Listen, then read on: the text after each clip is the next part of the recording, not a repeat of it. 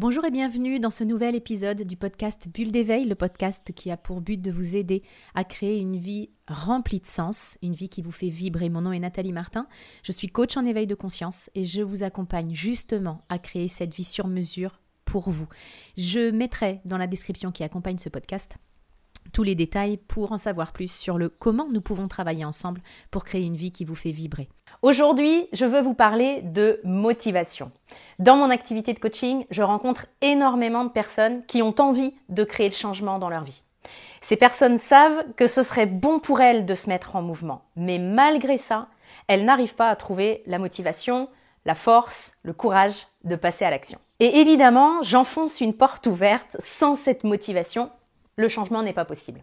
Alors comment faire pour trouver cette motivation qui est vraiment indispensable à l'atteinte de nos objectifs. Dans un premier temps, il est indispensable d'avoir un objectif clair.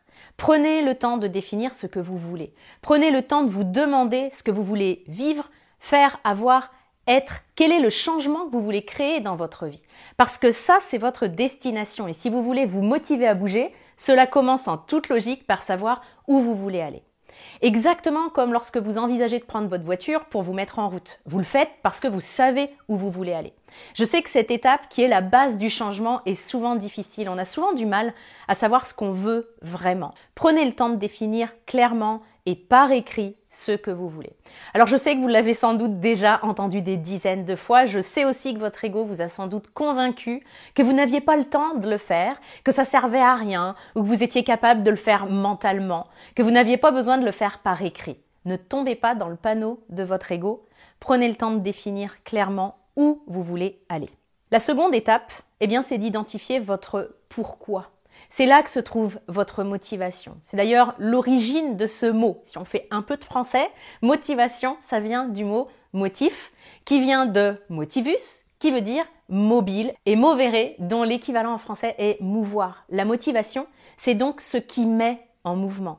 Si vous voulez vous mettre en mouvement, vous devez avoir une bonne raison de le faire. Ça semble évident et pourtant c'est souvent négligé. Donc revenez à votre objectif et demandez-vous pourquoi c'est important pour vous de l'atteindre Qu'est-ce que ça changera pour vous concrètement lorsque ce désir sera devenu votre réalité?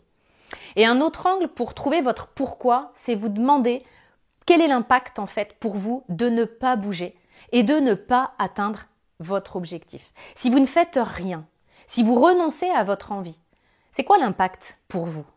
L'impact pour vos proches Qu'est-ce que ça vous coûte en fait de renoncer? Qu'est-ce que ça vous coûte de vous résigner? Ces questions vont vous permettre de mesurer le coût du non-changement, le coût du statu quo. Et ça, on ne le mesure pas assez.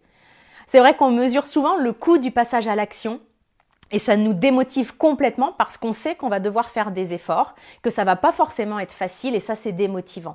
Mais on ne mesure pas assez ce que ça nous coûte de ne pas changer. Et pourtant, ce coût est bien là. Si vous mesurez ce coût, alors vous trouvez une source de motivation. Troisième clé pour vous motiver, n'attendez pas d'être prêt ou que tout soit parfait. Votre ego trouvera toujours de bonnes raisons pour ne pas bouger, pour attendre plus tard. Il vous fait croire que vous n'êtes pas prêt, que c'est pas le bon moment. Le bon moment, c'est le moment que vous créez, c'est celui que vous provoquez, c'est le moment où vous décidez de vous mettre en action. Et retenez qu'une action imparfaite donnera toujours plus de résultats qu'une parfaite inaction. Quatrième clé importante, ne vous mettez pas la pression. On a souvent du mal à se motiver à bouger parce qu'on se colle une pression de dingue. On se met un poids sur les épaules énorme, en imaginant souvent les pires scénarios, comme si notre vie et celle du monde entier dépendaient de l'atteinte ou non de nos objectifs. Donc rappelez-vous simplement que l'échec, c'est qu'une perception.